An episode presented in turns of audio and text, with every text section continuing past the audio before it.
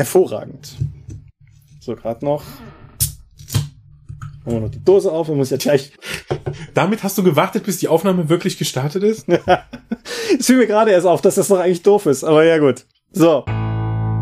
Ob Scriptorium Aventuris oder Storytellers Vault, Dungeon Masters Guild oder Infiniverse Exchange, die Schnittstelle zwischen Verlag und Fanwerk ist unser Thema. Heute in Episode 175 des Dopcast.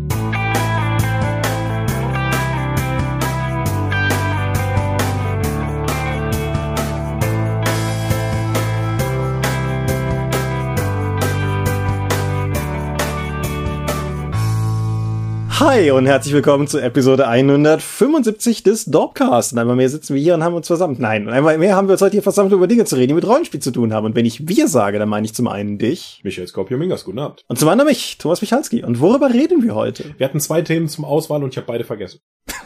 Ernsthaft jetzt.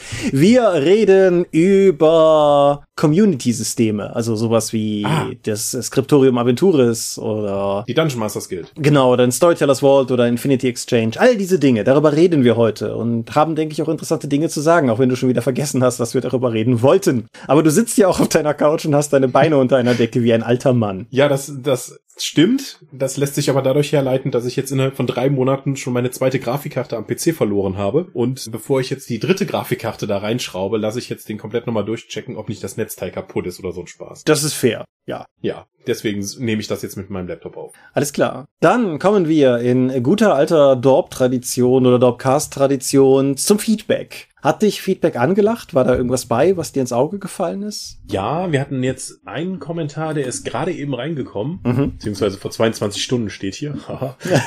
Der Benne hat geschrieben, dass er jetzt uns, dass er mich mal bei Orkenspalter gesehen hat und dann angefangen hat, Dorpcast zu hören. Vielen Dank dafür. Und er wäre jetzt bei Episode 70 und hat also noch so um die 100 vor sich und er hat gefragt, gibt es da irgendetwas, wo wir auf Themen nochmal zurückgegriffen haben, ob wir das heute anders machen? Ja, da haben wir eine ganze Episode zugemacht. Sich Medien nochmal erneut neu- nähern. Genau. Und Auf die wirst du dann noch stoßen. ja, und es ist auch durchaus, wirst du auch noch feststellen, lieber Benne, wenn du weiterhin dem Dorpcast in seiner Chronologie folgst, je weiter der fortschreitet und desto rekursiver wir uns unseren Themen genähert haben, desto häufiger wird das halt auch einfach Thema sein. Und es gibt auch mindestens eine Folge, die wir aufgenommen haben, wo wir erst danach gemerkt haben, dass wir das Thema schon mal hatten.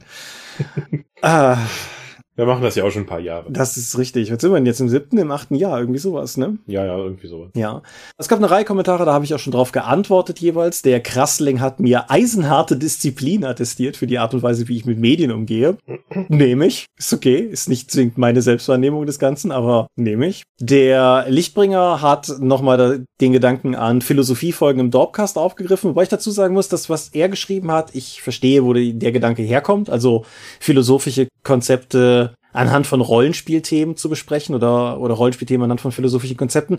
Ich muss zugeben, das ist eine Ausrichtung, mit der ich mich ein bisschen schwer tue, weil diese philosophischen Konzepte für sich genommen eigentlich für sich genommen interessant genugende Themen sind. Also wir, wir könnten darüber reden, dass wir das im Dorpcast so machen, einfach um dem Rechenschaft zu zollen, dass wir ja nun mal ein Rollenspiel-Podcast sind. Aber ich glaube, wenn ich, wenn ich tatsächlich mich regelmäßiger podcast-technisch mit philosophischen Themen auseinandersetzen wollen würde, würde ich es tatsächlich fast lieber in einem eigenen Format in irgendeiner Form machen. Einfach wie gesagt, weil da so viel zu sagen ist, ohne dass man die, den zusätzlichen Layer der, der Rollenspieltheorie da damit hat. Wir sind uns ja nicht mal in der Rollenspieltheorie einig. So, insofern. Du meinst also, du möchtest nicht das hohe Thema der Philosophie mit Rollen, mit so banalem Rollenspielkram beschmutzen. Nein, ich meine, dass beides relativ komplexe Themen sind, zu denen man eine Menge sagen kann, aber dass ich die Befürchtung hätte, dass wenn man das tut, während beide Themen nicht schon mal auf ein Fundament gestellt wurden, man Gefahr läuft, dass man beide Themen nicht ausreichend behandelt bekommt, weil man Mhm. quasi an zwei Fronten gleichzeitig agieren muss. Ja, nachdem ich heute wieder eine Episode am SK-Podcast gehört habe, wer sich interessiert, wo Rollenspieltheorie herkommt, die reden noch so darüber, wie es damals war. Also, äh, wer also ein historisches Interesse daran hat, sich dem Thema Rollenspieltheorie zu nähern, kann auf jeden Fall mal in den SK-Podcast reinhören. Lehn dich nicht zu weit aus diesem Fenster. Wir haben mehrere Themenwünsche bei der diesjährigen Umfrage gehabt, die genau auf diese klassischen Rollenspieltheorie-Themen abzweigen. Insofern werden wir da vielleicht auch irgendwann mal hinkommen. Hoho. Wenn wir aber schon darüber sprechen, dass der Dorpcast sieben oder acht Jahre alt ist, was ich euch definitiv sagen kann, ist, dass die Dorp 22 Jahre alt ist. Wenn ihr das hier hört, wir nehmen das hier am 1.2. auf. Am 2.2. ist der alljährliche Dorp-Jubiläumstag. 2.2.1999 hat ein kleiner junger Mann in der Eifel seine erste Webseite hochgeladen. Damals noch auf Weißt du die alte URL noch? Da, die, nein, die konnte man nicht einfach auswendig lernen. Das war so ganz Das war die members.aol.com slash tmicha8479 slash welcome2.htm. Ja, wie viele AOL-Accounts hast du gehabt, um die Seite darstellen zu können? Wir hatten irgendwie, ich weiß es gar nicht mehr genau, ich glaube fünf oder sieben, auf jeden Fall das Maximum oder weniger, weil, liebe Kinder, damals gab es zu jedem AOL-Account gab es Webspace dazu und da wir uns Ende der 90er befinden, waren das nicht irgendwie Gigabyte oder sowas, sondern zwei Megabyte pro Account. und das hat für die ursprüngliche Dorp auch eine Weile funktioniert und irgendwann war der aufgebraucht und da habe ich mir einfach eine zweite AOL-E-Mail-Adresse angelegt, da waren ja wieder zwei Megabyte dran und diese Webseite funktionierte am Ende dann tatsächlich als gefährliches Geflecht über, über effektiv fünf Domains oder so hinweg und oh boy, wir sind weit gekommen seit damals, auch optisch. Und bei allem, wo wir letztes Mal noch drüber gesprochen haben, dass die Dorp dringend nochmal eine, eine Generalüberholung brauchen sollte, das sagt auch nur jemand mit voller Imbrunst, der damals das türkise Elend nicht erlebt hat. Damals. Danach gab's noch die rote Variante, oder? Ja, genau, die, die schwarz-rote Variante mit dem dunkelgrauen Text. Ah, edgy. ja, ja, auch mit irgendwie teilweise so, so frakturiger Schrift und so und alles, alles nicht so gut lesbar. War das nicht noch während unseres Studiums sogar noch aktuell? Ja, das, das, Das war während des Studiums haben wir die noch gepflegt. ja, ja, das, das, die Webseite, die Version kam während der Zivildienstphase bei uns. Also Marcel und Matthias, die anderen beiden vom Triumvirat. So, die wollte ich da gar nicht rein heute.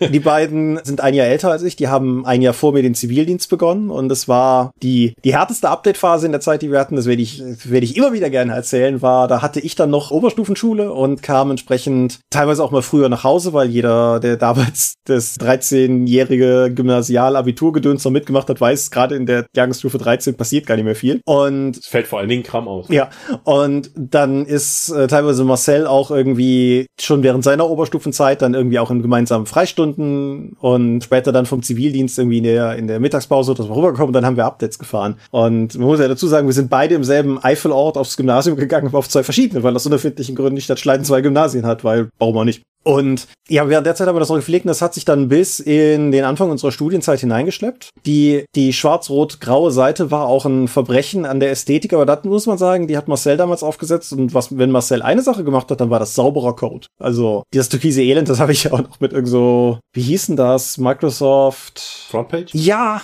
ja, ich glaube schon. Ja, aber nee, Frontpage Express, das Schlechte von den beiden. Und dementsprechend sah der, der, der Code dahinter aus. Und ja, ich habe noch ein, ein 99er Backup auf einer Floppy-Disk liegen. Irgendwann werde ich mal gucken, dass ich ein Floppy-Laufwerk irgendwo auftreibe und dann gucken wir mal, ob da noch was drauf ist. Machen wir ein Video zu oder so. Wenn wir wieder Videos machen können, wo man sich trifft. Wir werden sehen. Anyway, Dorp hat Geburtstag für euch. Dorp hat Geburtstag gehabt. Und zur Feier des Tages hat der Markus sein DSA-Abenteuer die Totenmaske General überholt. Das war ja bis jetzt ein DSA 4-Abenteuer und es ist jetzt ein DSA 5-Abenteuer. Die Bilder werden euch zum Teil bekannt vorkommen, aber er hat sie alle koloriert und das Layout orientiert sich weitestgehend an dem vom Im Garten des Magiers. Das war ja auch schon ein DSA 5-Download bei uns. Fanwerk, nicht Skriptorium. Kommen wir nachher noch zu. Und das ist da auf der Webseite, könnt ihr runterladen und ist cool. Leute haben Totenmaske immer gemocht und ich denke, die DSA 5-Version ist nur ein weiterer Grund, sie zu mögen. Und wenn ihr, wenn ihr immer noch zu denen gehört, die DSA 5 verteufeln und weiter DSA 4 spielt, ladet halt die alte runter. Wenn ihr DSA 3 spielt, haben wir nichts für euch. Okay, ich spiele gar kein DSA. Dann haben wir Mini-Mittwochs und so. Die hat so, ein- so ein Typ geschrieben. Sind, sind ganz, Yay, ganz cool. Typ. Crowdfundings. Reden wir über Crowdfundings. Hätten wir eigentlich vorher machen sollen. Alles in Unordnung heute mal wieder. Die, Wir sind ja auch beide ein bisschen müde, obwohl es Montag ist. das ist, so, das ist, das ist richtig, das war, ah, der Januar, ey. ja, das war ein sehr montagiger Montag. Das kann ich, kann ich gut ein bisschen sagen. Der Januar, ey, wir haben übrigens Februar, Kollege. Aber Ja, aber der ganze Januar, der, der steckt uns noch in den Knochen. Das ist richtig, ja. ja. Crowdfundings, machen wir es flott. Fasar, brüchiger Frieden, die schwarze Katze ist ähm, noch am Start. Ist das noch am, ja, das ist sogar noch am Start, wenn diese Folge online geht, aber nur noch knapp. Wir liegen derzeit bei 72.776 Euro und wenn ihr noch zusteigen wollt, könnt ihr das entsprechend tun. Hunde, Katze, Wüstenfüchse, ja, mehr die schwarze Katze. Und ja, sieht, sieht soweit cool aus. Auch Ulysses letztes Mal sträflich gar nicht erwähnt, aber auch noch 16 Tage lang am Start und vom amerikanischen Team ist Talk Eternity Orange. Was ist Orange? Das Horror-Setting für Talk. Das spielt weitestgehend auf dem indischen Halbkontinent und da ist der Gauntman, der hagere Mann, mit seiner Realität niedergecrashed und jetzt hat man da viktorianische Engländer, die vor allen Dingen unter Horror leiden. Herr Doktor, was habe ich? Ja, Horror haben Sie. Ja, genau. 575 Unterstützer, Stand heute 117.236 Dollar und noch 16 Tage zu laufen, verlinke ich entsprechend drunter, könnt ihr reingucken. Wenn ihr denkt, andere Leute könnten eigentlich auch Crowdfundings machen, das ist korrekt. Der Uhrwerk Verlag hat Monsterjagd am Start. Ich muss das nochmal fragen, was ist ein Monsterjagd? Monsterjagd ist die deutsche Version des spanischen Rollenspiels Little Detectives, beziehungsweise Little Detectives ist schon die englische Variante des spanischen Rollenspiels und dort geht man als Kinder dann auf die Suche nach Monsterhinweisen, um die dann eben zu finden. Ist auch wieder so ein kleines niedliches Spiel, vor allen Dingen für Kinder und Familien.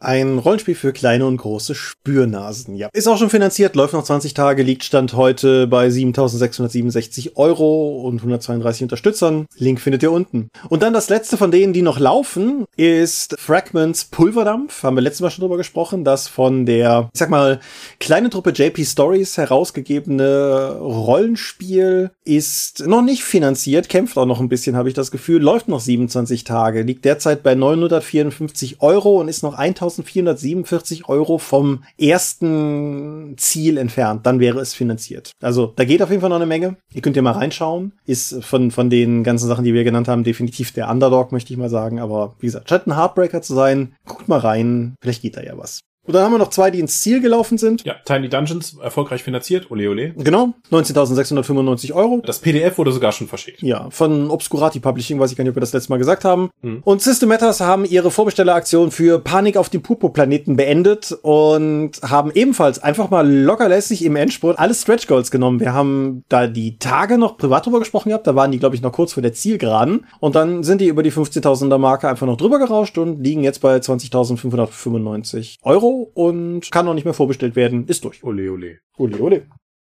So. Weniger Ole ist, fürchte ich, der Feenkon. Der Feenkon ist tot. Ja. Oder so. Oder so. Wie wir überraschenderweise festgestellt haben, stand irgendwann zufälligerweise auf der Facebook-Seite der Feenkon, dass es die Feenkon nicht mehr gibt. Was damit zusammenhängt, wir haben seit Jahren prophezeit, es wurde immer wieder drüber geredet, aber die Stadthalle in Bad Godesberg ist nun endgültig dem Abriss freigegeben. Ja, es fällt vielleicht ein bisschen in die Kategorie von dem, was man ja manchmal hört, dass Corona Dinge endlich mal manifestiert oder beschleunigt, die im prinzipiell ohnehin in der Zukunft gelegen hätten. Wer weiß. Vielleicht ist es auch zu einfach, da einfach jetzt auch mit auf, auf das große C-Wort zu zeigen. Aber ja, es wird eine neue Veranstaltung geben. Das ist eine Fusion, wenn ich das richtig verstehe, aus dem, was bis jetzt die Feenkon war und dem, was bis jetzt die Krähenkon war. In Krefeld, ja, da waren wir auch ein paar Mal. Genau, richtig. Und die, die neue ist ebenfalls in Krefeld und in, auf einer Burg, deren Namen mir gerade entfallen ist. Und ja, ist mit Sicherheit auch eine coole Sache, aber ich hatte heute unter anderem auch bei der Alessandra Ress noch gelesen, dass sie damit zu Recht anmerkt, dass es halt, sagen wir mal, aus, aus GFR-Perspektive sicherlich eine gute Veranstaltung, Alternativveranstaltung ist. Aber gerade gerade so für die lokaleren Leute, die so aus dem Bonner Umfeld oder aus dem Köln-Bonner Umfeld, ist,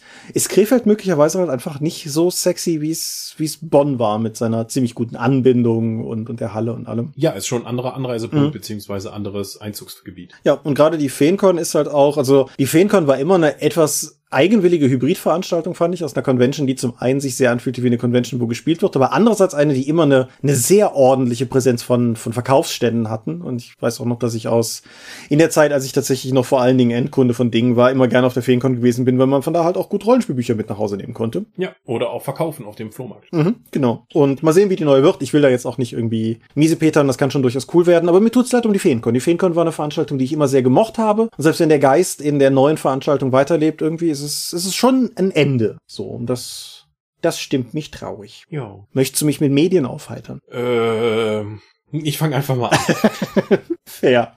Da ja jetzt auch noch irgendwie Xbox Live Gold kurz vor dem Implodieren steht, haben sie mir ein unmoralisches Angebot gemacht, dass ich jetzt auch auf dieses Unlimited dann upgegradet habe.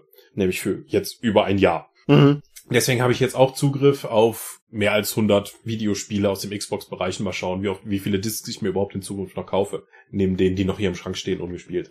Also, das eines der ersten Spiele, das ich jetzt mal über Unlimited ausprobiert habe, ist Recore. Das ist ein Spiel über eine junge Dame, die auf einem fremden Planeten mit ihrem Roboterhund aufwacht, gegen Roboter kämpft und deren Kerne sammelt. Der Planet ist die letzte Hoffnung der Menschheit und eigentlich sollte das Terraforming schon durch sein, aber etwas lief schief, deswegen läufst du jetzt vor allen Dingen durch Wüstensand. Man schießt sich nun mit dieser Dame namens Jewel sammelt, klettert und hüpft durch diverse Dungeons und die offene Spielwelt, um mehr zu erfahren, was da jetzt eigentlich genau passiert ist. Das Sammeln von Elementen und neuen Bauteilen für seine Begleiter und auch weitere Roboter, die du finden kannst, ist durchaus spaßig. Das Erkunden der freien Welt aber doch ein bisschen mühsam und die Story ist leider auch nicht so gut oder mitreißend inszeniert, dass man das irgendwie jetzt als großen Motivator dafür nehmen würde, weiterzumachen. Zum Beispiel wird eigentlich nicht so wirklich etabliert, dass es einen Schurken namens Victor gibt. Das ist ein Roboter, der Menschen hasst und deswegen findet man auch keine anderen Menschen mehr, nachdem man aus dem Kälteschlaf ausgestiegen ist. Dieser Victor kommt vor und ist, glaube ich, auch der Endboss des Spiels. Allerdings, wenn der Bosskampf durch ist, kann man nicht einfach zur Terraforming-Maschine weiterlaufen und die anwerfen und damit dann das Spiel im Story-Modus beenden, sondern man steht dann vor einem geschlossenen Tor, das mir dann mitteilte, dass ich erst 18 von 30 Kernen gesammelt hätte, um weiterzukommen. Oh Gott. Dann habe ich das Spiel ausgeschaltet, deinstalliert und jetzt rede ich dann.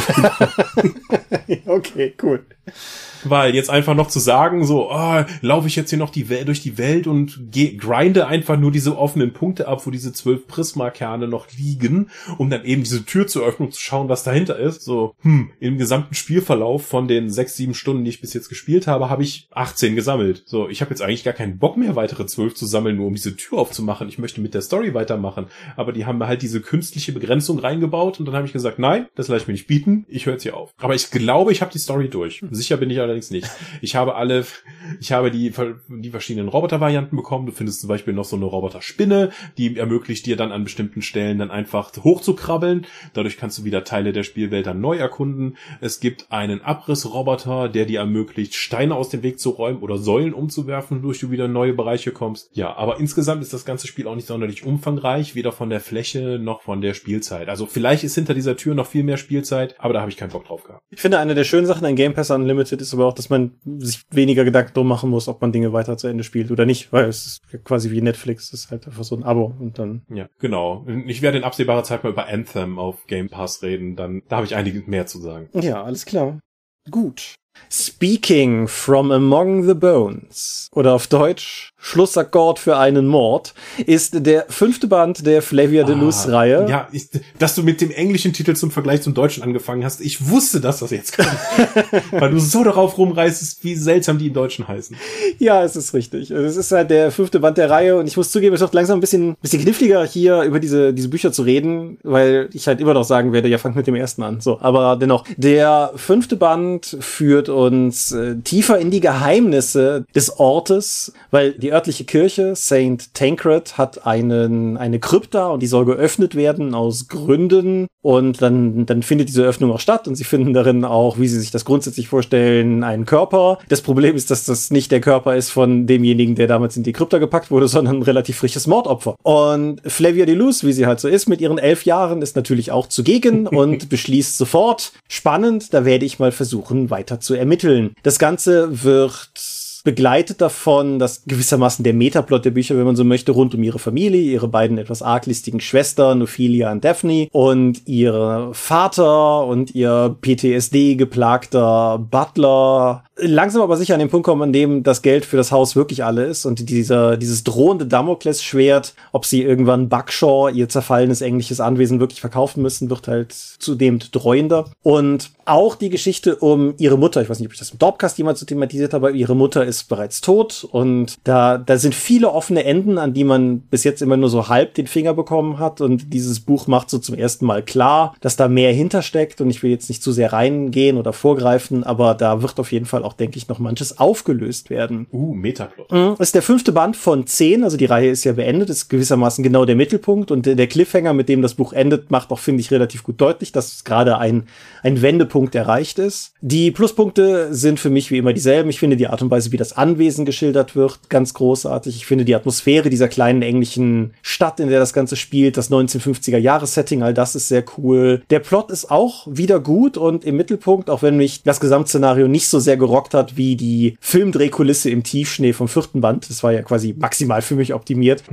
nee, das macht alles Spaß und was auch, was mir auch zunehmend besser gefällt, ist die Charakterisierung beispielsweise ihrer Schwestern. Du merkst mit jedem Buch mehr, dass da einfach, da ist mehr im Busch. Du kriegst, du kriegst es noch nicht so richtig gefasst, aber die Beziehungen der Leute sind viel komplizierter und komplexer, als es das nach dem ersten Buch den Anschein hatte und dementsprechend werde ich definitiv auch weiterhin dranbleiben. Ich denke, man kann die Dinger guten Gewissens auf Deutsch wie auf Englisch lesen. Die deutschen Titel sind halt alle gräuslich, aber die, die, die Buchübersetzung selber dürfte, soweit ich das weiß, in Ordnung sein. Insofern, wer Bock hat auf eine Krimi-Geschichte mit einer kindlichen Protagonistin, die allerdings nicht für Kinder geschrieben ist, sondern durchaus für erwachsene Leser oder für all ages ist vielleicht fair zu sagen, den kann ich die Reise ans Herz legen. Speaking from Among the Bones oder Schlussakkord für einen Mord ist der fünfte Band der Reihe und kriegt meine klare Empfehlung. Okay. Ebenfalls über Xbox Unlimited, weil da kann man einfach so schön mal einfach Sachen ausprobieren. Full Throttle. Mm. Mhm. Ein LucasArts Games oder Lucas Games Adventure, je nachdem, wann man reinschaut, jetzt in der überarbeiteten Fassung. Ich habe es damals nie gespielt, fand das aber schon immer sehr interessant, weil das so komplett aus der Reihe der anderen LucasArts Adventure rausfällt. Mhm. Zum einen durch die grafische Gestaltung, zum anderen, weil es ja mehrere erwachsenere und auch brutalere Themen hat, als es sonst in dem Kontext der Indie- und Star Wars Spiele war. Und ja, worum geht's? Full Throttle spielt in einer Art postapokalyptischen Wüstenlandschaft, äh, in der du als Biker unterwegs bist. Mhm. Das Abenteuer ist relativ kurz, vielleicht zwei bis drei Stunden, hat auch nicht so viele Standorte und ich muss hier nochmal betonen, wie unfassbar schlecht ich darin bin, die Logik hinter Adventure-Rätseln zu durchschauen.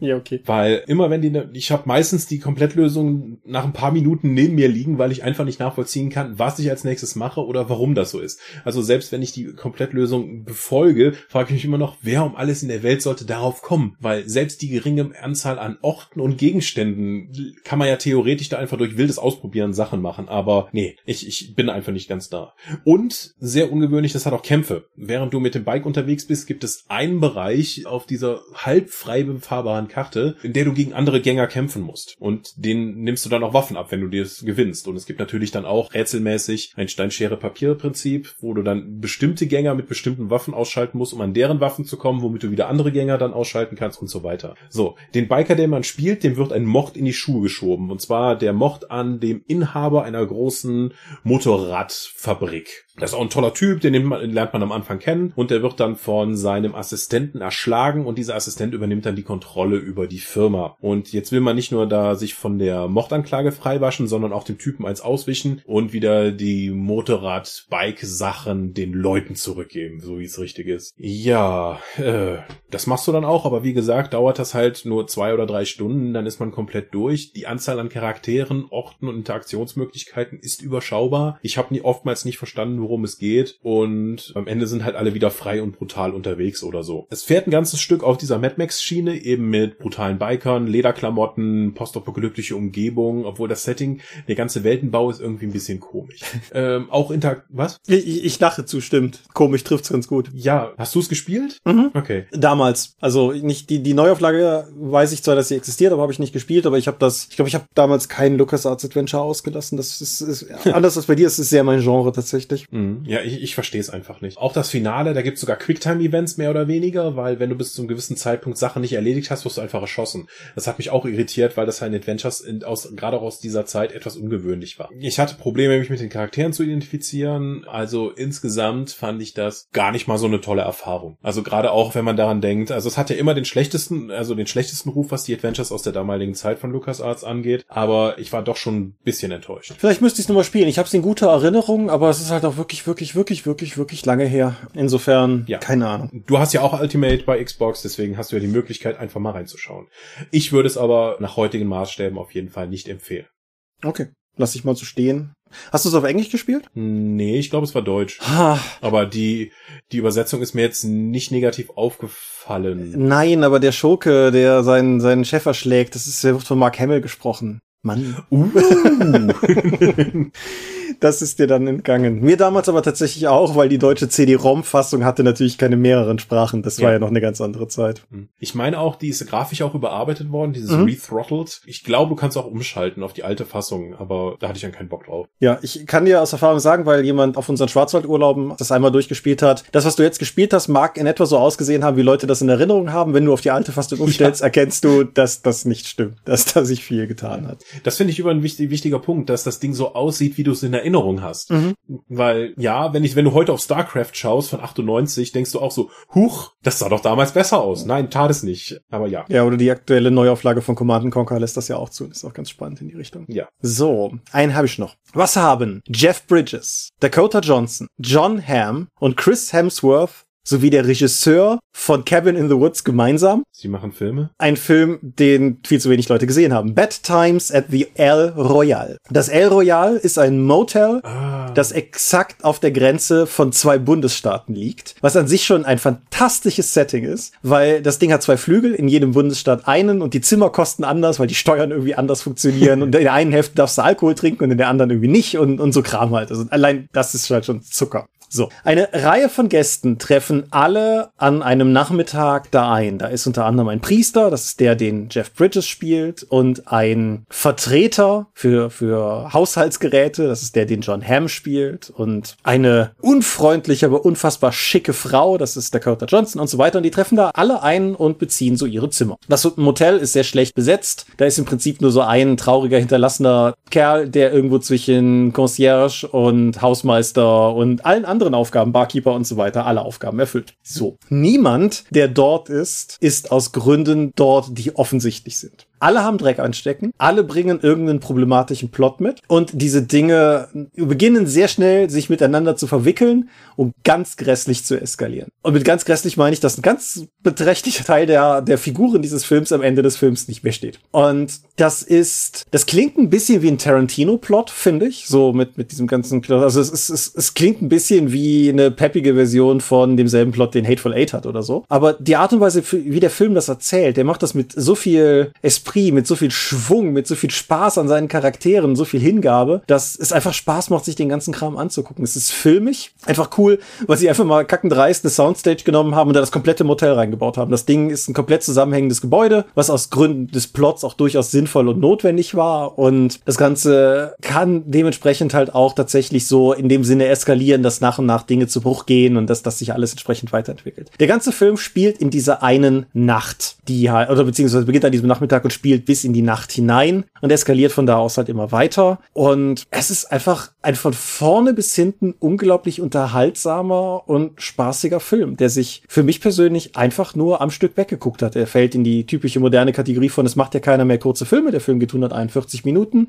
Ist mir überhaupt nicht so vorgekommen. Ich war völlig überrascht, als ich irgendwann dachte, es geht, da scheint ja aufs Ende zuzugehen und dann den Timecode aufrief und feststellte, wie viel ich schon geguckt habe tatsächlich. Und ja, Bad Times at the El Royale, wer Closed Room Szenarien mag, kein Mystery, also es, ist, es geht nicht primär um das Mysterium im Hintergrund, aber wer einfach Closed Room Szenarien mag, wo exzentrische Charaktere mit sehr viel Schwung aufeinander prallen und im Zweifelsfall auch Dinge einfach mal zu Bruch gehen können, riesige Empfehlung. Hat mir unglaublich viel Spaß gemacht, der Film. Hm. Ja, ich meine, ich kann mich an den Trailer erinnern, aber dann habe ich den auch aus den Augen verloren. Exakt so ging's mir auch. Und dann hatte ich unter anderem Tenet, über den wir ja letztes Mal hier gesprochen haben, und so hatte ich mir Filme für meinen Urlaub gekauft, weil ich einfach mal nochmal Lust hatte, ein paar Filme zu gucken. Also auch einfach Filme, die ich gucken möchte und nicht Filme, die gerade auf Netflix sind. Und dann hatte Amazon diesen Gedanken von wegen, hey, interessiert dich eigentlich Bad Times at the El Royale? Und dann erinnerte ich mich an den Trailer und dachte mir, oh ja, da habe ich Interesse dran. Und dafür, dass das ein verhältnismäßiger Blindkauf war, also ich kannte halt den Trailer, aber ich hatte keine Kritik gelesen und nichts, total zufrieden. Hab richtig Spaß dran gehabt. Hm. Hat dieser Film denn, ist der mit damit verantwortlich, dass, dass die Neuauflage von Hotel noch nicht bei dir erschienen ist, für die Dorf? Nein, überhaupt nicht. Der, der einzige Einfluss, den der Film darauf hatte, ist, dass ich last minute, bevor ich es bei mir selbst ins Layout gegeben habe, in der Lese- und Schauempfehlungsliste Bad Times at the El Royale noch hinzugefügt habe, weil Ah. wer da definitiv frei. Die Lese- und Schauempfehlungsliste ist ohnehin viel länger als früher, eine der signifikantesten Änderungen, aber ich finde sowieso, also, liebe Hörer, Vielleicht ist ja der ein oder andere von euch genauso wie ich. Also manchmal bei bestimmten Rollenspielen, gerade Modern Day, wenn ich die in die Finger kriege, das erste, was ich aufschlage, ist die Lese- und Schau, also Empfehlungsliste, weil, also gerade bei Markus, wenn, wenn ein neues Markus-Buch kommt, ist die erste Frage, empfehlen Sie mir Filme und Bücher? Und dann gucke ich, worum es im Rollenspielbuch geht. So seltsam. Mhm.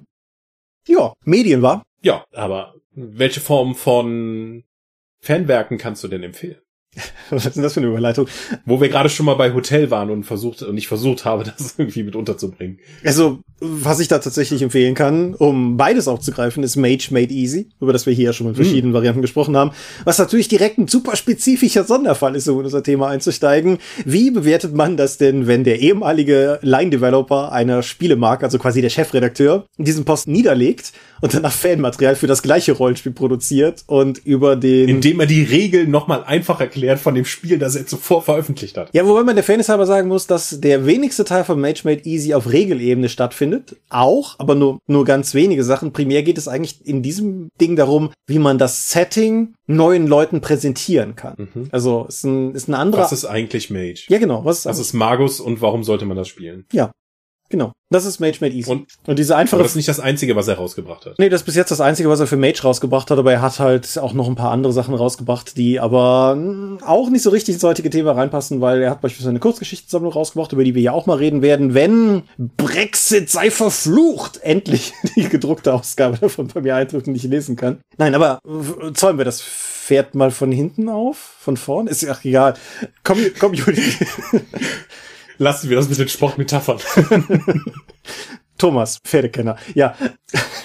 ich bin sicher, mindestens eine Hörerin, die wir haben, die, die glaube ich, den Pferden recht, recht zugetan ist, so als Tier, das man haben kann und so äh, cringed vor sich hin. Ist ja auch egal. Also, Community-Programme, wenn ich sie mal so nennen möchte, sind Einrichtungen, bei denen Verlage es Fans ermöglichen, eigenes Material für bestehende IPs, Intellectual Properties, also sowas wie das Schwarze Auge oder Talk oder so zu veröffentlichen. Sogar für Geld. So sagen das Ganze halt nach von dem Verlag vorgegebenen Spielregeln und in der Regel auf einer fixierten Plattform stattfindet. Das DSA Skriptorium Aventuris ist ein gutes Beispiel, wo halt Fans in der Lage sind, DSA-Material zu veröffentlichen, dabei sogar Layout- und Artwork-Pakete zur Verfügung gestellt bekommen. Aber diese Sachen müssen dann halt auch in der entsprechenden eShop-Rubrik bei Ulysses bzw. Drive-Thru erscheinen. Und ja, grundsätzlich so. Das, das, das ist unser Thema. Ja, und das in Abgrenzung auch zu normalem Fanwerk, das außerhalb dieser Programme dann erscheinen kann. Genau. Also klassisches Fanwerk, das ja auch im Prinzip, das die, die Zelle, aus der die dort gewachsen ist und in oder so, womit wir unsere ersten Schritte getan haben im Endeffekt. Also selbst das Dorp-Rollenspiel war ja nicht, bei weitem nicht die erste Sache, die wir gemacht haben. Vorher gab es unfassbar schlechte Shadowrun-Downloads bei der Dorp und ziemlich schlechte DSA-Downloads und eine Warhammer-Kampagne, die ich ganz tauglich in Erinnerung habe, aber die ich auch seit vielen Jahren nicht mehr gelesen habe. Und das Problem mit Fanwerk ist natürlich, dass sich Fanwerk immer in einer unfassbar dunkelgrauen Grauzone bewegt, eigentlich. Mhm. Also rechtlich jetzt. Genau. Es gab mal vor einer ganzen Weile, da hatte Ulysses Fanrichtlinien rausgebracht, mhm. um eben das mal ein bisschen zu klarzustellen, was geht und was nicht. Ich fand das damals, also viele haben sich darüber aufgeregt, weil Ulysses schneidet jetzt hier die Fanleute ab. Das war noch lange vor meiner Anstellung. Da, ich fand das damals aber schon gut, weil es halt Klarheit gebracht hat, was man nicht darf und was geht. Mhm. Wir hatten nämlich kurz vorher, glaube ich, mit der Totenmaske unser erstes DSA 4 Abenteuer auf der Dorp veröffentlicht. Ähm, möglich haben wir, dass wir die Totenmaske vorher veröffentlicht hatten, aber unser erstes DSA-Abenteuer war Zorg und die Macht des Tucker. Also Zorg und die Macht des Tucker. Weil ich kann mich erinnern, dass ich Thomas Römer dann versucht habe, über E-Mail zu belästigen, um einfach dann freizugeben, ist das jetzt zu nah dran oder dürfen wir das so machen am DSA 4 Layout? Weil es soll ja nicht wie ein offizielles Produkt aussehen. Mhm. Und kurze Zeit später kam, oder was heißt, nach ein paar E-Mail-Erinnerungen, kamen dann auch die, die entsprechenden Fanrichtlinien raus und ich war sehr dankbar dafür, weil ich jetzt wusste, was geht und was nicht. Mhm. Das, das ist natürlich immer ein schmaler schmaler Grad, weil ich verstehe natürlich aus erster Hand einfach auch den Antrieb als Fan Dinge für IPs machen zu wollen. So, das ist dasselbe wie Fanfiction schreiben, nur halt quasi für Rollenspiele in, in gewisser Weise. Oder oder auch sowas wie Fan Adventures, Fan Computerspiele, all sowas gibt's ja auch. Und das Problem ist halt gerade, je besser man wird und desto professioneller es aussieht, desto eher läuft man natürlich auch Gefahr, dass irgendwann mal ein Rechteinhaber da mal kritisch drauf guckt und sich fragt, ob er das eigentlich okay findet. Im Videospielbereich ist Abmahnen in so einem Bereich ja zum Beispiel auch sehr viel, sehr viel gängiger. Also ich weiß nicht, wie viel Fan-Remakes von bestehenden Nintendo-Spielen Nintendo im Laufe der Jahre so platt gehauen hat, aber das ist halt, hat eine gewisse Konstanz. Mhm. Es kann aber auch sein, dass damit einfach schon Felder beackert werden, die du gerade als Firma eigentlich schon versuchst über Lizenzen zu verhandeln oder selbst veröffentlichen möchtest. Mhm. Ich erinnere mich da zum Beispiel an die Total War Reihe auf PC. Das sind halt große globale Strategie mit Taktikschlachten dann dabei. Und da gab es natürlich auch viele Warhammer-Mods von Fans, weil das sehr, sehr naheliegend ist. Und irgendwann fing halt mal der große Bannhammer da an, dass die alle dann runtergenommen werden mussten. Überraschung, paar Monate später wurde dann Total War Warhammer angekündigt. Ja, ja, Nintendo ist ein ähnliches Beispiel. Die sind sehr massiv gegen ein Remake von dem zweiten Metroid vorgegangen gegangen und siehe da, einige Wochen später wurde für den Nintendo 3DS damals das Remake von Metroid 2 präsentiert. So, hm. mhm. Aber äh, ähnlich, ähnlich wie auch, glaube ich, in vielen Fanfiction-Bereichen haben Rechteinhaber ja grundsätzlich erstmal gar nicht so ein großes Interesse, das im Zweifelsfall alles im Keim zu ersticken, weil erstens ist es ja cool, wenn Fans mit deiner IP Lust haben, Dinge zu machen. Das ist ja zumindest ein Zeichen, dass du Dinge richtig tust. Und du, du willst den Leuten ja im Endeffekt auch nicht allen Spaß an deinem Kram austreiben. Das Problem ist halt nur das, wie gesagt, du befindest dich in so einer Grauzone und immer da, wo wirtschaftliche Interessen berührt sind, muss man dann halt gucken. Ich meine, Fifty Shades of Grey ist ja unter anderem Fifty Shades of Grey, weil es ursprünglich Twilight Fanfiction war und für die richtige, echte Buchveröffentlichung mit Verlag und so dann halt alles rausgepurged werden musste, was mit Glitzervampiren zu tun hatte.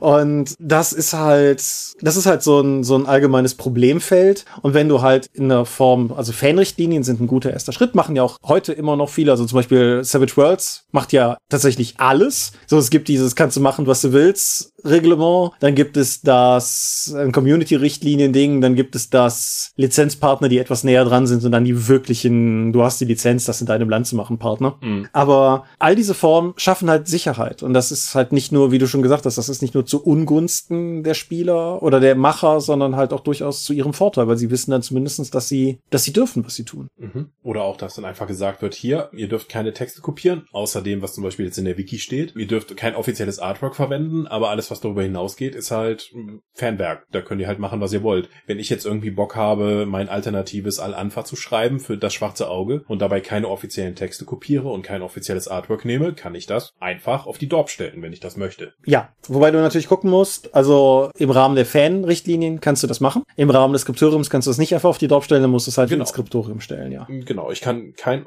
Artwork daraus benutzen und auch kein Geld dafür nehmen. Ich kann mich auch noch an irgendeinen DSA, wo ein paar Leute in ihrer Freizeit halt einen DSA Fanfilm gemacht haben, mit DSA-Logo und allem und den auch auf ihrer Homepage verkauft haben, weil sind ja Fans. Ja, schwierig, ne? ja, ne? Also sobald Geld fließt, ist es immer in der Regel der Punkt, wo dann jemand sagt so, äh, lass mal. Ja. Weil es geht ja nicht nur darum, dass Geld fließt, sondern auch, dass irgendjemand, also dass du deinen Anteil haben möchtest als Lizenzinhaber, sondern auch, dass du möchtest, dass es halt in die gewisse Richtung geht oder auch eine gewisse Qualität hat, wenn schon dein Logo drauf ist. Mhm, ja. Jetzt gibt es natürlich, also du hast schon gesagt, ne, es gab schon bei den Fanrichtlinien so ein bisschen die, die Kritik, dass äh, der Verlag da einschneidet in das, was Leute machen können, was ja, wie gesagt, faktisch gesehen einfach nicht der Fall ist. Also im Prinzip ist alles, alles, was an Fanwerk einfach so Gonzo-mäßig erschienen ist, ist ja in erster Linie einfach Toleranz. Aber was man vor allen Dingen dazu sagen muss, ne, auch Kritik, die ich in die Richtung schon gehört habe, dass man ja effektiv auch so ein bisschen von fremden Gnaden ist. So, weil beispielsweise, wenn ich jetzt irgendwie Vampire-Fanwerk schreiben würde und ich würde das in, den Storytellers Vault stellen, dann kann es natürlich immer noch passieren, dass wahlweise Onyx Path irgendwann den Storytellers Vault dicht machen oder Paradox Interactive als diejenigen, die Onyx Path die Lizenz gegeben haben, einfach da den, den, den gesamten Strang quasi abschneiden würden. Was man aber in dem Kontext auch einfach im Hinterkopf behalten muss, derartige Sachen gelten für echte Verlage genauso. Also wir können ja auch, das ist ja auch durchaus manchmal so eine Sache, so warum macht ihr nicht mit Vampire irgendwie sowas bei, bei Ulysses oder warum macht ihr nicht mit Tales from the Loop dies und das? Wir sind ja als Lizenznehmer unter normalen geschäftlichen Bedingungen genauso an das gebunden, was uns der Lizenzgeber erlaubt. Und das ist halt bei Fanwerk genauso. Also in dem Sinne ist es im Prinzip auch nicht anders als jede andere Form von Lizenz, wenn man sie einmal hat. Mhm. Ja. So. Geld hast du schon erwähnt, Geld, das fließt. Ich denke, was, was durchaus wert ist zu erwähnen, ist, dass man mit solchen Skriptoriumsdingern tatsächlich Geld verdienen kann. Also, das ist ja. Ja, also alle Beteiligten, das ist ja das Geile. Ja. Also sowohl die Plattform, über die es läuft, wie auch der Lizenzinhaber, aber der Großteil geht eben an die tatsächlichen Schöpfer, die dahinter stehen. Und je nach Beliebtheit kann sich das durchaus sehen lassen. Also im DSA-Bereich, also ich kann jetzt keine Zahlen nennen, wer hier besonders gut war, aber es gibt Leute, die haben halt schon fünfstellige Beträge Beträge im, aus dem Skriptorium rausgezogen. Das ist schon echt Geld. Ja. Ja, da, da, da muss so eine Dorp lange für Dorpcast aufnehmen. Das ist richtig. Vielen lieben Dank, liebe Patrone, für eure Unterstützung. Ja, vielen, vielen Dank. Ja. Ja, und der, der Verlag verdient halt genauso dran. Das ist also quasi ein Win-Win-Geschäft für beide Seiten. Und ich kann mal gerade gucken, ob ich den Wortlaut, das ist ja einer der Themenwünsche gewesen. Und der Fragende hat eine selber spitze Formulierung dazu gegeben nutzen böse, böse Firmen da kreative Menschen aus, um umsonst Content zu generieren oder es ist einfach eine Chance für Begeisterte, sich kreativ auszutoben und etwas zurückzugeben. Und das fand ich halt in der Überspitzung durchaus gut. Ich weiß gar nicht, ob dieser Vorwurf der finanziellen Ausnutzung etwas ist, was tatsächlich in der Community auch mal diskutiert wurde oder nicht. Aber es verdienen halt, wie gesagt, es verdienen einfach alle dran. Und insofern kann ja eigentlich auch keiner meckern. Ja, also im Skriptorium Aventuris sind momentan fast 800 Titel gelistet, was bei den 2345 Ulysses-Titeln halt, die dazukommen, halt schon wirklich signifikanter Teil ist. Ne? Mhm. Also da, gut, bei der da sind auch noch Talk-Titel mit drin, aber das wird auch sehr angenommen. Das heißt, es geht den Leuten nicht nur darum, einfach Material ins Netz zu stellen, sondern a einen zentralen Punkt zu haben, an dem das eben zu finden ist. Mhm. Also so eine Plattform kann ist sehr viel wert, dass eben sortiert, dass das eben vorsortiert ist und dass man eben auch gewisse Assets hat wie Artwork oder Layout Vorgaben und passende Fonds, damit das eben auch einheitlich wirkt. Mhm. Weil Artwork ist halt so ein Punkt, der vielen Fanwerken halt das Genick bricht, weil so geil der Text auch ist, wenn er halt scheiße aussieht, dann interessieren sich viel weniger Leute dafür, weil die Präsentation nicht ausreicht. Und diese Community-Portale, die ja immer diese Grafikpakete mitliefern, können dir das zumindest schon mal einfach abnehmen. Mhm. Ja, sowohl Grafik als auch Layout tatsächlich, ja. Ne? Also es mhm. kommt immer ein bisschen drauf an. Ich meine zum Beispiel das englische Tales from the Loop Fan-Dings hat das Artwork nicht mit drin, was ich, ist klar, ist ja das lizenzierte Stolenhack Artwork, das konnten sie wahrscheinlich einfach nicht mit reinpacken. Mhm. Wenn ich richtig informiert bin, lustigerweise verbietet dir dieses Skriptorium zum Beispiel auch das Reinstellen von Belletristik. Also das lohnt sich auch mal ein bisschen drauf zu gucken, was tatsächlich jeweils zugelassen ist oder nicht, wobei die, die meisten, glaube ich, relativ leger sind mit dem, was sie alles erlauben. Aber ja, das mit der Plattform, was du gesagt hast, finde ich super wichtig. Ich meine, warum sind denn alle auf YouTube? Warum hassen alle YouTube? Gerade Leute, die mit dem Backend arbeiten müssen, aber trotzdem ist keiner auf Vimeo oder hostet, was wir auch tun könnten, Videos bei sich einfach auf der Plattform, weil es hilft, also bei sich auf der Seite, weil es hilft, einfach eine Plattform zu haben, wo Leute einander finden können. Das ist bei YouTube bei weitem nicht mehr so gut, wie es mal war. Aber wer in den Ulysses E-Book Shop geht oder in irgendeines der Pendants für D&D und oder World of Darkness oder so, findet halt nahezu gleichwertig auf der Startseite die neuen Verlagsveröffentlichungen und die neuesten Community-Veröffentlichungen. Mhm. Und dann gibt es auch entsprechende Community Spotlights, die dann einfach einmal im Monat oder einmal pro Woche zusammenfassen, was es da jetzt Neues und manchmal dann auch schon sich die Sachen runterladen und dann schon eine Vorauswahl treffen oder einfach erklären, worum es da wirklich geht. Ja, ja. das ist ja an sich nicht schlecht, ne? Nö. Oder siehst du da negative Punkte an diesem, an diesem, an dieser Plattform? Überhaupt nicht tatsächlich. Was noch dazu kommt, wir haben heute zu Beginn noch drüber gesprochen. Ich meine, Webspace heute musste dich ja fast wehren, nicht irgendwo Webspace zu haben. Aber trotzdem, ne, die Doc hat angefangen mit ihren zwei Megabyte auf AOL und das ist halt durchaus auch bei einem grafisch aufwendigeren Ding ein Faktor. Und diese Plattform nimmt dir halt auch die Notwendigkeit weg, eine eigene Präsenz wirklich haben zu müssen. Natürlich schadet es möglicherweise nicht, auch noch eine eigene Webseite zu haben, eigenes Blog oder irgendwas in der Art. Oder Social Media Präsenz, aber du musst dich ums Hosting nicht kümmern. Du kannst das Ding einfach da hochladen und dann hängt das halt in dieser Drive-Thru-Infrastruktur, die hinter diesen ganzen Portalen hängt im Endeffekt. Und ja, dann, dann liegt das da einfach gut. Also ich, ich sehe da auch nur Vorteile tatsächlich. Ein weiterer Vorteil ist, du kannst damit einfach auch spezielle Themen, die dir wichtig sind, halt auch auf einem offiziellen Kanal dann eben rausgeben und andere Leute finden, denen das auch wichtig ist. Also sehr spitze Themen wie, ich möchte halt eine Spielerweiterung für bornländische Hexen bei DSA rausbringen. Davon gibt es so wenig Material, deswegen habe ich hier 16 Seiten dazu geschrieben. Wird es vermutlich offiziell nie geben. Ich klopfe auf Holz.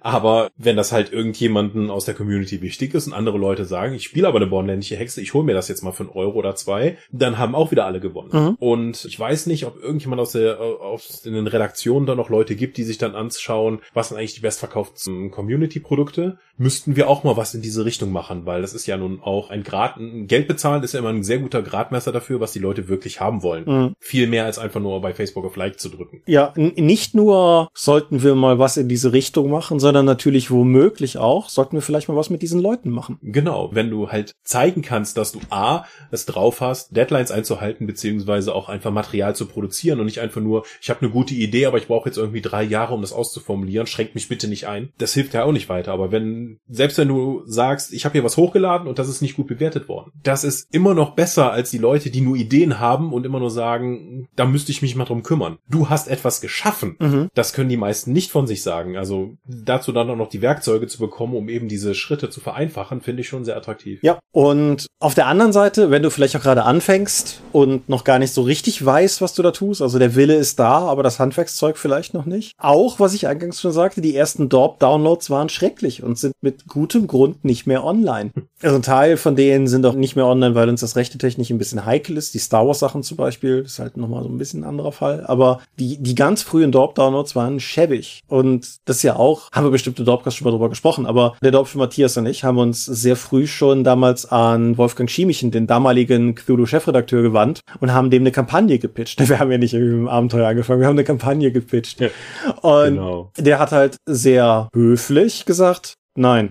Und im Prinzip muss ich im Nachhinein sagen, da muss ich im Prinzip dankbar sein dafür, weil ich mir sehr sicher bin, dass das, was wir uns damals ausgemalt haben, wir hätten das niemals liefern können. Wir haben dann, wir haben dann zwei, drei Jahre später, eher zwei, schätze ich, aber haben dann halt den Eifel-Artikel dann mit Chefredakteur Frank Keller in der Cthulhu Welten veröffentlichen können und haben darüber halt gestartet und das war ein viel realistischerer Start. Aber wir konnten das halt auch tun, weil wir eine Menge schlechter Projekte quasi im Fanbereich erstmal rausgeäutert hatten und uns daran geübt haben. Das ist ja so diese Sache mit, ne, wie, wie oft muss man das machen? 10.000 Mal? 10.000 Stunden. 10, nicht 10.000 ja, Mal. Das ist richtig, ja. 10, ich muss nicht 10.000 Mal auf den Mount Everest klettern, bis ich ein guter Bergsteiger bin. Och. Genau, aber das, das geht ja durchaus in diese Richtung und die Skriptorium-Sachen, mhm. natürlich gilt halt auch. Also auch beim Skriptorium ist es mutmaßlich gut, nicht direkt das, das erste Ding rauszukloppen, was man irgendwie im Sinn hatte, aber es ist halt, es ist eine Form von Publikationsmöglichkeit, die es früher so organisiert gar nicht gab und die einem einfach die Möglichkeit gibt, sich zu üben. Und das. Mhm. Es ist auch in einer Weise eine Demokratisierung des gesamten Schaffungsprozesses für diese Rollenspielreihe, weil man ja gleichzeitig Sender und Empfänger sein kann. Das ist halt nicht mehr so, wie wir es halt noch in den 90ern kennengelernt haben mit Rollenspiel, es sind halt Rollenspiele, kommen von oben von den Machern zu uns runter. natürlich waren damals auch schon immer die Fanscenes dazwischen geschaltet, aber da musstest du auch erstmal drauf kommen. Und die haben halt kein offizielles Artwork benutzt. Richtig, ganz im Gegenteil. Also Fanscene-Artwork, ich habe da, ich habe da so, so einen Platz in meinem Herzen für, aber oh boy. Also da sind halt nicht alle Sachen gut gewesen, sagen wir mal so. Mhm. Und auch wenn du dann irgendwie eine professionellere, also professionell im Rollenspielbereich, wenn du auch mal was offiziell publizieren möchtest, dann einfach zu sagen, sagen, hier bei meiner Bewerbung als offizieller Autor, ich habe folgende Skriptoriumssachen schon mal online gestellt, die haben so und so viel Downloads. Das macht einen ganz anderen Eindruck als ich habe gute Ideen. Das ist ja ansonsten auch so ein bisschen der publizistische Teufelskreis. Ne? Du, du kommst wohin und möchtest was veröffentlichen, aber kriegst keine Zusage, weil du nichts veröffentlicht hast. Und da kannst du dich halt stundenlang im Kreis drehen. Und das ist halt einfach eine gute Methode, um halt auch was zu haben. Gerade halt natürlich, wenn du was in einem Bereich machst, also sagen wir mal, du möchtest irgendwie, du möchtest irgendwie mal für Talk schreiben und packst deine Sachen halt erstmal in den Infiniverse Exchange. Dann, dann hast du halt direkt auch schon was, was halt auch für die Macher abrufbar und quantifizierbar ist. Und das ist halt super wertvoll, klar. Mhm oder deine Heimatstadt irgendwie in Hexen, im Hexenskriptorium zu veröffentlichen. Nur mit Werwölfen. Das wird noch viel zu wenig gemacht, finde ich. Ja, da, da geht noch was. Vielleicht ist Mirkus Material auch einfach zu gut, dass die Leute sich nicht trauen. Möglich. Trotzdem, bringt eure Heimatstädte raus. Ja. Was noch zu thematisieren ist, ist, dass es sich lohnt, bei jeder dieser Plattformen zu gucken, was mit den Rechten passiert. Weil ich glaube, die meisten, korrigiere mich, aber ich glaube, die meisten handhaben es so, dass die Rechte grundsätzlich bei den Autoren bleiben. Mhm. Bei allen, wo das nicht der Fall ist, wäre ich ein bisschen vorsichtig. Also, das muss nicht ja. zwingend was Unlauteres sein. Und man muss natürlich auch der Fairness halber sagen, dass, also, wenn ich jetzt irgendwie, sag mal was Dummes. Dummes. Wenn ich irgendein Fanwerk halt veröffentliche und die Rechte daran technisch gesehen behalte und dann wird meinetwegen das entsprechende, die entsprechende Plattform geschlossen, dann habe ich zwar mein Ding wieder und halte die Rechte, aber ich habe ja immer noch nicht die Rechte an der IP, wofür ich es geschrieben habe. So, das ist also ein bisschen problematisch, aber trotzdem, also wenn, wenn eine Plattform euch quasi alle Rechte wegnehmen will, denkt mal drüber nach, ob das so, das ist, was ihr sucht. Vermutlich nicht. Wie gesagt, das ist halt es ist auch nicht anders als bei jeder Social Media Plattform. Guck, guck mal, was ihr Facebook und Twitter laut AGB alles schenkt, wenn ihr, wenn ihr da postet. Ja, aber das hat ja technische Gründe, weil sie müssen ja das Recht haben, von einer Seite die Nachricht aufzunehmen und dann bei der anderen Seite zu veröffentlichen. Right. Wie gesagt, aber auf sowas einfach mal achten, weil es ist natürlich ein Vertrag, den man eingeht. Also, das, das muss man, denke ich, durchaus als solches auch verstehen. Es ist im Endeffekt immer noch eine sehr niederschwellige Angelegenheit, aber man, man sollte halt schon trotzdem einfach gucken, was man da am Ende unterschreibt. Wie gesagt, wie bei allem halt.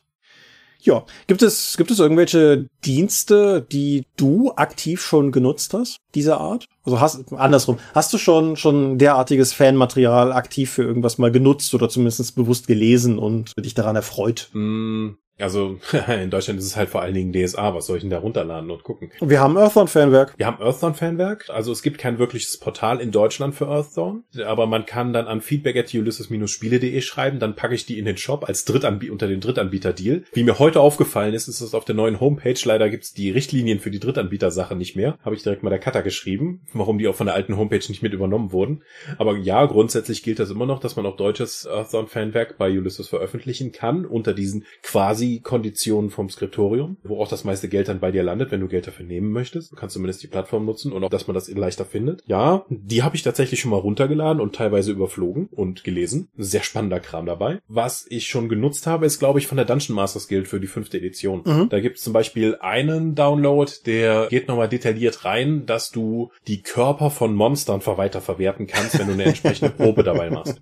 So Monster Hunter mäßig. Mhm. Da mein Barbar in der D&D-Runde auch begeisterter Koch ist, hat das super zusammengepasst, sodass wir jetzt tatsächlich, wenn wir mal nicht-Humanoide umbringen, was in unserer Kampagne leider gar nicht so häufig passiert, sitze ich halt immer mit gewetzten Messern daneben und nehme das Ding auseinander. Und zum letzten Mal haben wir zum Beispiel ein Vieh auseinandergenommen, den Manticore-König, der uns angegriffen hat. Und aus dessen Peitschenschwanz haben wir dann eben eine magische Peitsche erstellt, die mit der jetzt unser Schwertmeister rumläuft. Genauso wie wir jetzt einen Umhang haben, den man leicht in einen magischen Umhang ändern kann. Es gibt irgendwelche Zähne, die man dann von dem Manticore nutzen kann, um einen Dolche leichter herzustellen als Material und so weiter und so fort. Und das hat unser Spiel durchaus auch bereichert, aber ich sehe jetzt nicht, dass diese ewig langen Tabellen für jedes Monster in einem regulären Buch erscheinen würden. Mhm. Aber das ist halt ein sehr spezielles Feld. Genauso wie ich, es war jetzt ein Kickstarter und nicht über die, über die Plattform, aber ein 5E-Setting für D&T, das sich halt weitestgehend um Kochen dreht. Ja. Also du hast halt auch darüber die Möglichkeit, wie eben schon gesagt, sehr spitze Themen anzugehen und dafür was zu finden. Aber auch semi-offizielles Material rauszubringen. Ich meine, für die Vergessenen Reiche oder zumindest für Aberon gibt es in der Dungeon Masters Guild auch mehr oder weniger einen Character Primer, der offiziell ist, aber halt nicht als gedrucktes Buch erscheint. Mhm. Das muss man auch noch sagen, da das über Drive-Thru-RPG läuft, die meisten von den Sachen haben keine Print-on-Demand-Version, weil die Leute von Drive-Thru gesagt haben, so, ja, wir haben jetzt hier tausende von Leuten, die jetzt anfangen, ihren Kram hochzustellen. Ich meine, die meisten davon machen nur eine Sache. Wir können die nicht auch noch betreuen und denen Hilfestellung geben für Print-on-Demand-Produkte, weil das ist einfach die meiste Arbeit, die es gibt. Deswegen bieten sie die Option für die Portale in der Regel nicht an. Genau. Und man könnte natürlich auch sagen, gut, dann geben sie halt keine Hilfestellung, aber dann werden viele Projekte nicht so werden, wie sich Leute das vorstellen. Dann gibt es wiederum Reklamationen und dann haben sie auch wieder den ganzen Kram an der Backe. Also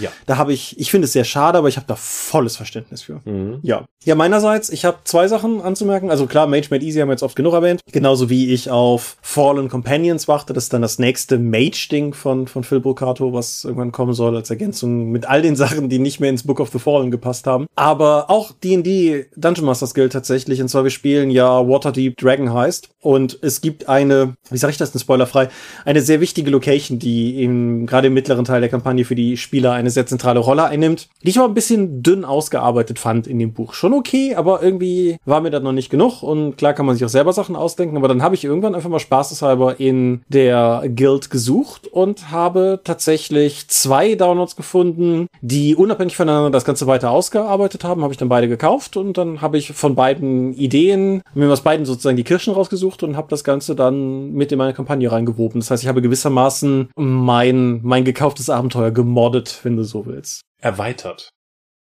gemoddet. ja, ja, das ist beim DSA-Skriptorium auch durchaus üblich, dass dann noch Kartenpakete oder NSC-Illustrationen dann für offizielle Abenteuer noch nachgereicht werden, die im offiziellen Abenteuer nicht zu finden sind. Also tatsächlich eine Erweiterung bestehenden offiziellen Materials. Das könntest du über den normalen Fan-Downloads oder so etwas, würde das rechtlich schon eher schwierig werden. Aber so über das, über die offizielle Plattform der entsprechenden Anbieter ist das ja locker möglich. Mhm. Solange du nie auch wieder hier kein offizielles Material, was nicht freigegeben ist, kopierst. Ja. Ja. Jetzt hast du gerade, vielleicht noch so als letzten Teil, du hast gerade bezüglich des DIN, nee, des, des 5E, wichtig, des 5E Koch-Erweiterungsdings, die 5E erwähnt, mhm. als die offene Version dessen, was im Kern das DIN die 5 Regelwerk ist. Und das führt uns noch zu einem Teil, über den wir im Vorfeld schon beschlossen haben, hier heute nicht ausführlich reden zu wollen, nämlich die ganzen Varianten einer Open Gaming License. Das ist ja nochmal eine ganz andere Herangehensweise an die Sache, dass halt Verlage unter den ein oder anderen Konditionen Organisationen bestimmte Teile ihres Regelwerks oder vielleicht auch das ganze Regelwerk gewissermaßen als freiwillig deklarieren und sagen, ihr könnt unter gegebenen Konditionen mhm. das Ganze auch kommerziell zum Beispiel nutzen. 5e ist wie gesagt das, das D&D 5 Pendant. Mhm. Da darfst du zum Beispiel nicht Dungeon Dragons das nennen, sondern musst immer auf das erfolgreichste Rollenspiel oder das größte Rollenspiel oder einfach nur 5e dann verweisen, damit jeder weiß, was gemeint ist, ohne den wirklichen Markennamen zu erwähnen. Das sind einige Monster nicht drin, die du dann benutzen kannst, wie die Mindflayer oder der Beholder, die ikonisch zu D&D D&D gehören und die eben nicht Teil des offiziellen Potpourris für alle sind. Genau. Ja. Die 20 war natürlich das größte, glaube ich, rein hype-technisch, was wir bisher so gesehen haben, wo wirklich alle dann hingegangen sind und eine D&D 3 Version gemacht haben. Also die 20 ist gewissermaßen die, die Regel-Engine von D&D 3 gewesen. Aber es gibt auch diverse andere. Ich meine, bei der Open D100 Sache und, und Basic Roleplaying, da gab es ein bisschen rechtliche Kack. Da möchte ich gerade nicht so sehr in das Wespennest stoßen. Da bin ich mir nicht sicher, wie die Sache ausgegangen ist. Aber beispielsweise auch Free League haben ihr W6 Pool-System, was hinter Tales from the Loop und Forbidden Lands und Alien und so steckt, mittlerweile geoglt, wobei ich immer noch nicht weiß, ob die online vollständig vorhanden ist, aber das war auf jeden Fall ein Forbidden Lands Stretch Goal, was freigeschaltet wurde. Und es, es gab mindestens eine Vorabversion für Bäcker. Die habe ich gelesen. Okay. Dann gibt's natürlich noch die Creative Commons. Da kenne ich eigentlich aber nur Dungeon Slayers, was unter dieser Lizenz läuft. Mhm. Das ist natürlich nach einem sehr freiheitlichen Gedanken mit deinem geistigen Eigentum und wie du es in der Welt verbreitest. Das kann dazu führen zu einer großen Verbreitung und viele Leute, die sich daran beteiligen, aber du gibst natürlich auch sehr viel aus der Hand, was du gegebenenfalls nochmal dann eigentlich vorhattest zu monetarisieren, aber das dann nicht mehr gilt. Jetzt sofort das zu monetarisieren oder was sich vielleicht dadurch auch einfach in einer Eigendynamik der Community in eine Richtung entwickelt, die du vielleicht auch nicht wolltest. Mhm. Du gibst es halt aus der Hand. Genau. Also ich weiß, dass es da draußen viele Leute gibt, beispielsweise natürlich auch im Open Source Software Bereich und sowas, die das wirklich leben und die dafür leben, ihre Mhm. Sachen der Community zur Verfügung zu stellen. Ich bin da womöglich nicht so der Typ für und zwar wirklich nicht mal, weil ich irgendwie vorhabe, Dinge noch groß zu monetarisieren, weil ganz ehrlich, was im Bereich der Dorp haben wir denn jemals ernsthaft monetarisiert? Also es gibt zwar Sachen, die kann man kaufen bei uns, aber halt auch nur, weil wir keine Bücher umsonst verschenken können. Und sagen wir mal, ich habe durchaus, sagen wir mal, die 1 bis 6 Freunde sind ein ganz gutes Beispiel. Ich habe eine, eine recht gute Vorstellung davon, was die 1 bis 6 Freunde sind und was sie nicht sind und was ich möchte, dass diese Marke tut und was sie nicht tut. Und wir sind ja durchaus auch für 1 bis 6 Freunde Fanwerk offen. Wir haben ja vor Weihnachten tatsächlich noch ein 1 bis 6 Freunde Fan Kurzabenteuer bei uns auf der Seite mitveröffentlicht. Also der, der Ersteller hat das auch auf seiner Seite online und wir werden es auch in einem kommenden Buch noch mit aufnehmen mit seinem expliziten Okay, so dass, dass es dadurch dann quasi noch ein bisschen offizieller wird. Aber ich, also die 1 bis 6 Freunde haben durchaus ja so eine, so eine gewisse Stoßrichtung auch, sagen wir mal, von der Mentalität, die in dem Spiel drinsteckt. Und wenn ich jetzt in einem hypothetischen Szenario, wenn wir das Ganze als Creative Commons veröffentlichen würden und es würden irgendwie sich Leute sehr aktiv darin zeigen, die das Ganze aber in eine Richtung führen, die mir so rein von der, von der zugrunde liegenden konzeptionellen Philosophie her gar nicht gefällt, das würde mich, glaube ich, grämen. Also ein bisschen Kontrolle möchte ich eigentlich, glaube ich, behalten. Ein wie sechs Routen für die Herren. Ja, irgendwie, es, es ist, man muss auch nicht, nicht mehr als das Grundbuch gelesen zu haben, um zu sehen, dass die ja sechs Freunde sich durchaus ja auch milde politisch positionieren und Hm. ja.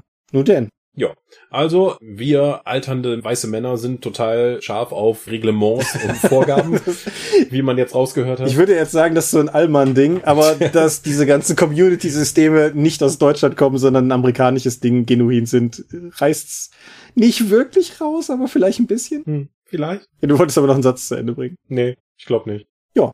Dann macht dein Sermon. Wir sind die Dorp. Wir sind alternde weiße Männer und man findet uns unter www.die-dorp.de. Dort bringen wir dem Dorpcast auch heute wieder Downloads zu eigenen und fremden Systemen. Manchmal veröffentlichen wir sie als Buch. Dorp TV berichtet vor allen Dingen von Cons und Messen auf youtube.com slash die Dorp. Wir haben kleidsames Merchandise. Den Dorp Shop gibt es unter getshirts.com slash Dorp. Wir sind auf rspblogs.de, Facebook und Twitter. At die Dorp geht an den Tom. Meine Webseite, auf die ich häufiger hinweisen soll, gibt es unter thomas-michalski.de. Wir veranstalten die Drakon, die kleine und sympathische Pen Paper Convention in der Eifel und machen das das nächste Mal, wenn wir geimpft sind. Die offizielle Webseite gibt es trotzdem auf drakon.de und möglich wird das alles durch eure milden Spenden auf Patreon. Paywalls gibt es keine und die Infos warten auf patreon.com slash die Dorp. Ja, Thomas, danke trotz aller Müdigkeit und Überarbeitung für den Dropcast heute Abend. Ich hoffe, wir haben einige interessante Anregungen für die Leute da draußen rausgeben können. Sollte es noch Fragen geben, stehen wir euch in den Kommentaren natürlich zur Verfügung. Dank unseres immensen Wissens und unserer Breite an Kenntnissen. Yo. Ich bedanke mich bei euch fürs Zuhören. Ich bedanke mich bei dir für dieses Gespräch. Ich denke, wir haben durchaus ein bisschen Wert liefern können. Sollte ich darin irren, lasst uns doch das in den Kommentaren wissen. Und ansonsten hören wir uns in 14 Tagen wieder und wir wissen sogar schon das Thema. Und bis dahin sage ich Adieu und ciao, ciao. Tschüss.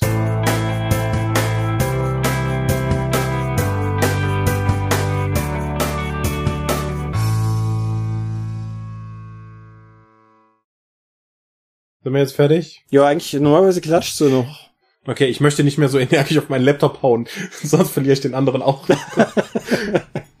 Fair. Nee, wir, wir sind, glaube ich, fertig und wir dürfen jetzt gleich alle, alle schlafen gehen. Ja, das hilft, aber reicht nicht. Gut. Bis denn. Bis denn. Drücken wir mal auf Stopp.